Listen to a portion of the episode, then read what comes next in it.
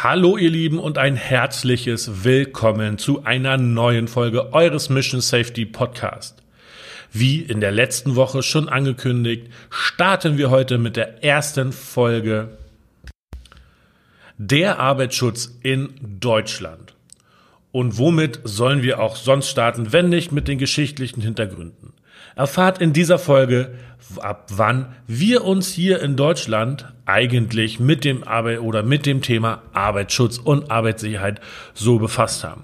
Natürlich nicht wir als Person, sondern unsere Großeltern, Urgroßeltern, deren ihre Eltern oder vielleicht noch weiter vorher. Bevor wir loslegen, könnt ihr ja im Intro mal überlegen, seit wann oder ab wann wir uns hier in Deutschland eigentlich mit diesem Thema befasst haben und wie es überhaupt losgeht. Und nun seid gespannt bei dieser neuen Folge Arbeitsschutz gestern bis heute. Weiter geht's nach dem Intro.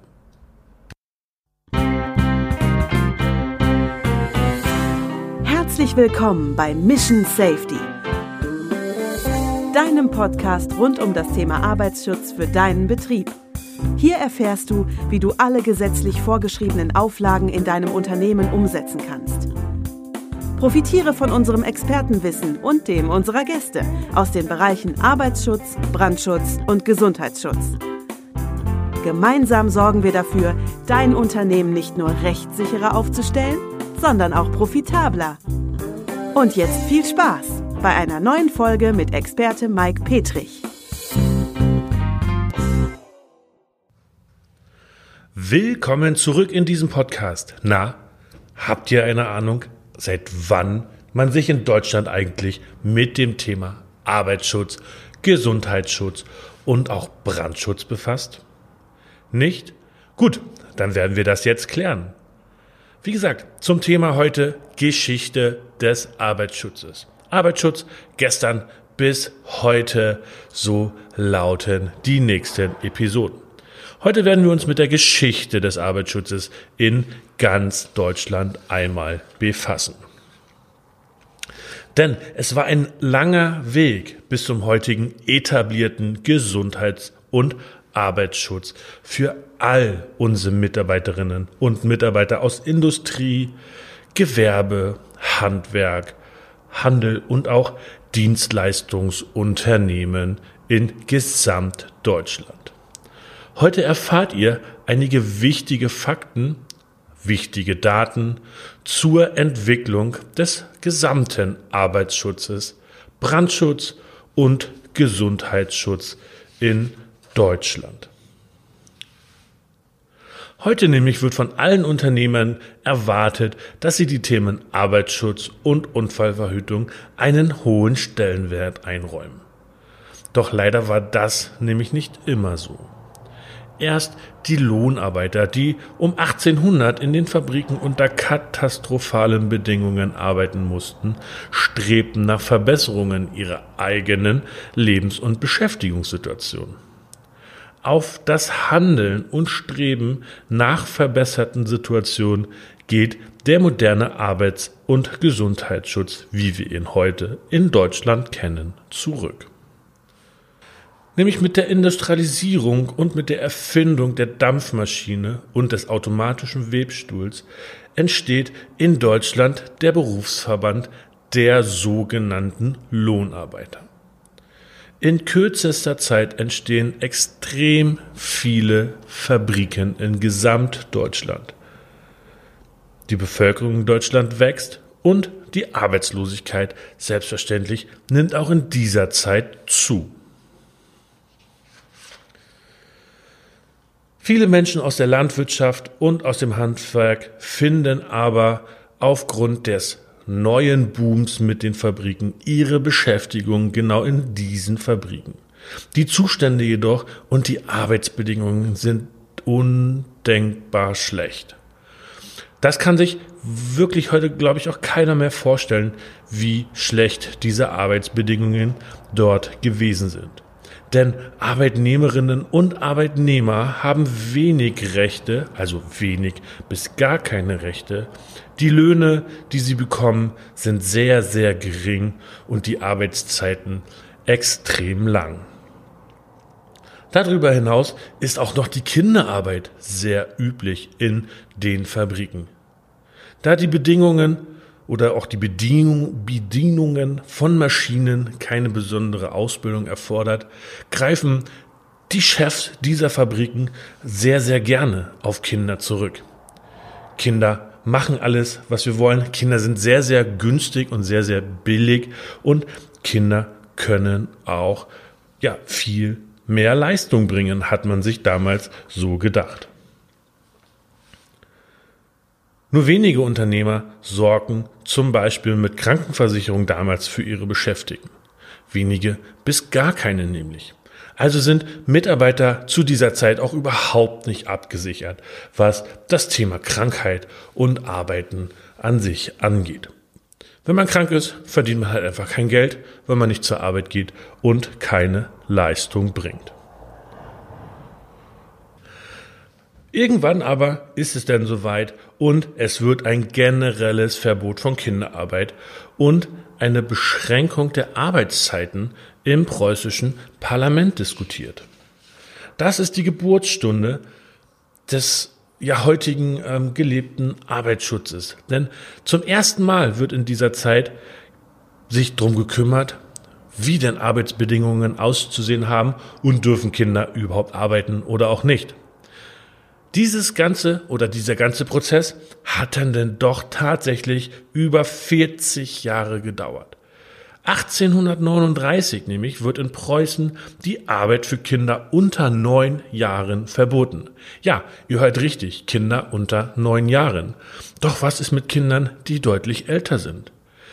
Die Arbeitszeit der Kinder unter 16 wird im Jahr 1839 auf zehn Stunden pro Tag begrenzt. Wenn wir mal an die heutige Zeit denken, kaum ein Arbeitnehmer, der erwachsen ist, arbeitet heute zehn Stunden am Tag. Aber diese Regelung widerspricht völlig der 1794 ins Leben gerufenen Schulpflicht für Kinder. Denn wenn die Kinder natürlich arbeiten sind, ist sehr, sehr wenig Zeit für die Schule und für die Bildung dieser Kinder. Erst 1846 werden erste örtliche Kommissionen eingerichtet, welche den Auftrag erhalten, den Schutz der Arbeitnehmer in den Fabriken zu überprüfen. Dieser Prozess oder auch diese Einrichtung dieser örtlichen Kommission der dauert bis etwa 1857. Diese Überprüfungen allerdings geschehen auf freiwilliger Basis für die Fabriken und für die Fabrikbesitzer.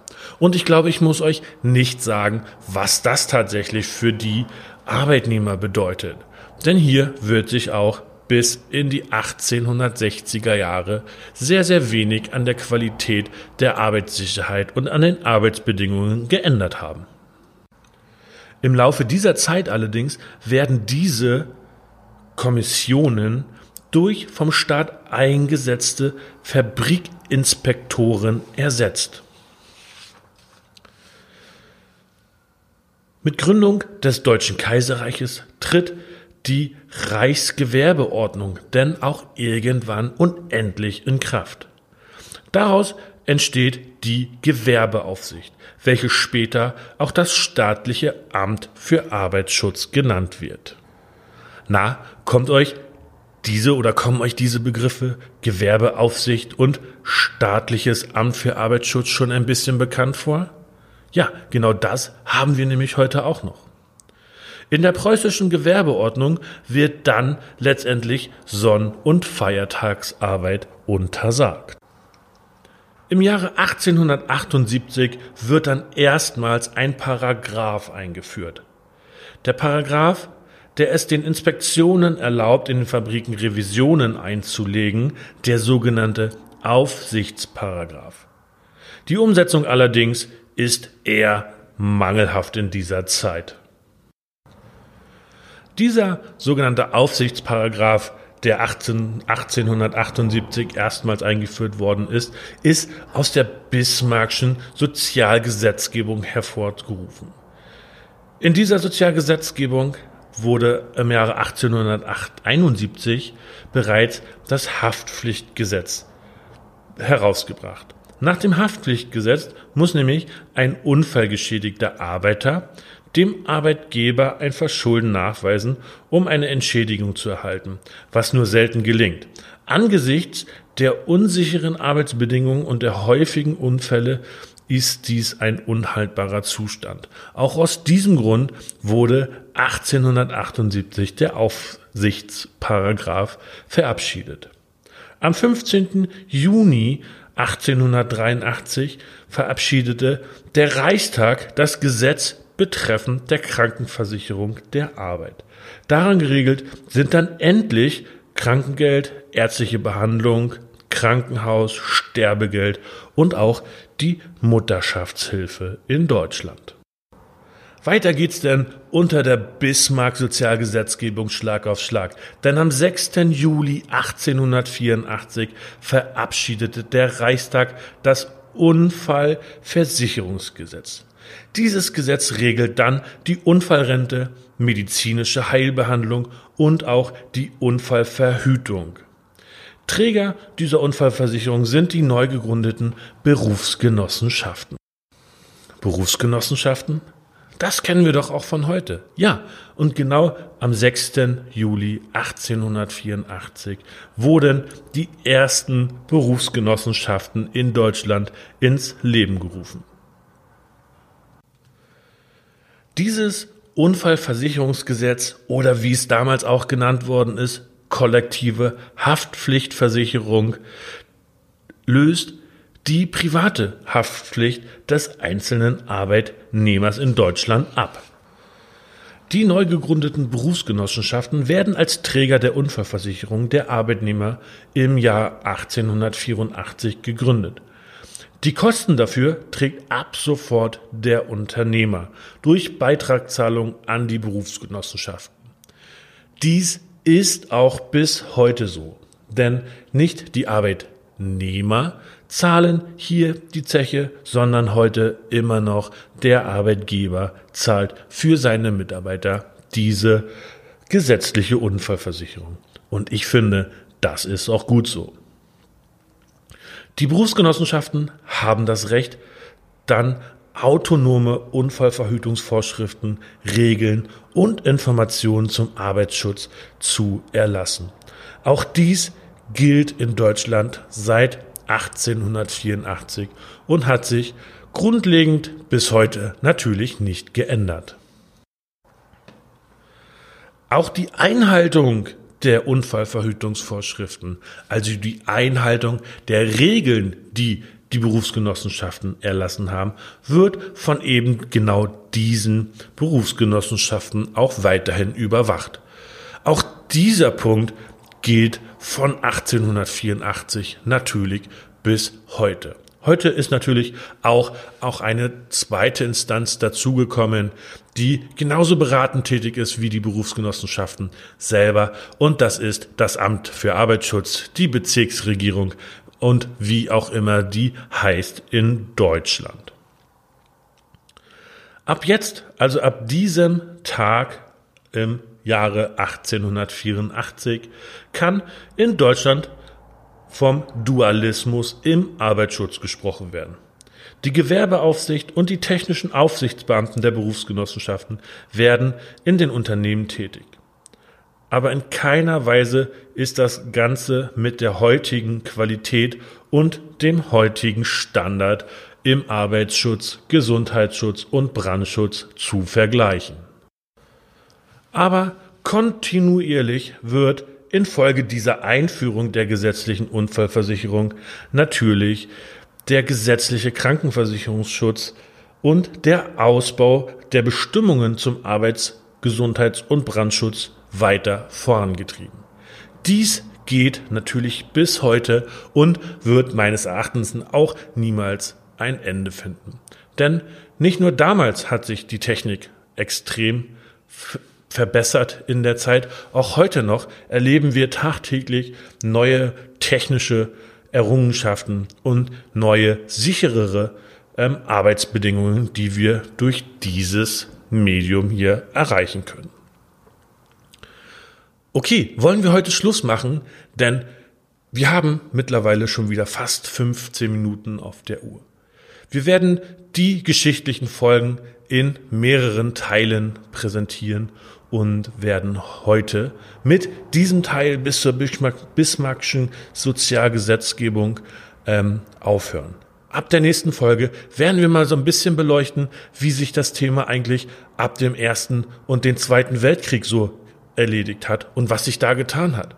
Wie wir uns vielleicht denken können, hat der Arbeitsschutz in den Kriegen sehr, sehr wenig mit dem, was der Bismarck sich gedacht hat oder das, was wir heute haben, zu tun. Seid gespannt auf die nächste Woche. Wenn euch diese Podcast-Folge gefallen hat, dann gebt uns wie immer oder gebt mir wie immer auch gerne fünf Sterne in der Bewertung. Schreibt mir auch eine Rezension und empfehlt auf jeden Fall diesen Podcast weiter. Denn nur so können wir sehr, sehr viele Menschen erreichen und bekommen die Arbeitswelt mit dem Wissen natürlich auch ein Stück weit sicherer. Ich wünsche euch nun eine angenehme und vor allen Dingen unfallfreie Woche. Wir hören uns in der nächsten Woche, Montag früh, 6 Uhr, wie gehabt wieder in eurem Mission Safety Podcast. Vielen Dank, dass ihr mir auch heute wieder euer Ohr geliehen habt und ich verabschiede mich, sage Tschüss, bis Montag. Tschüss, bye bye.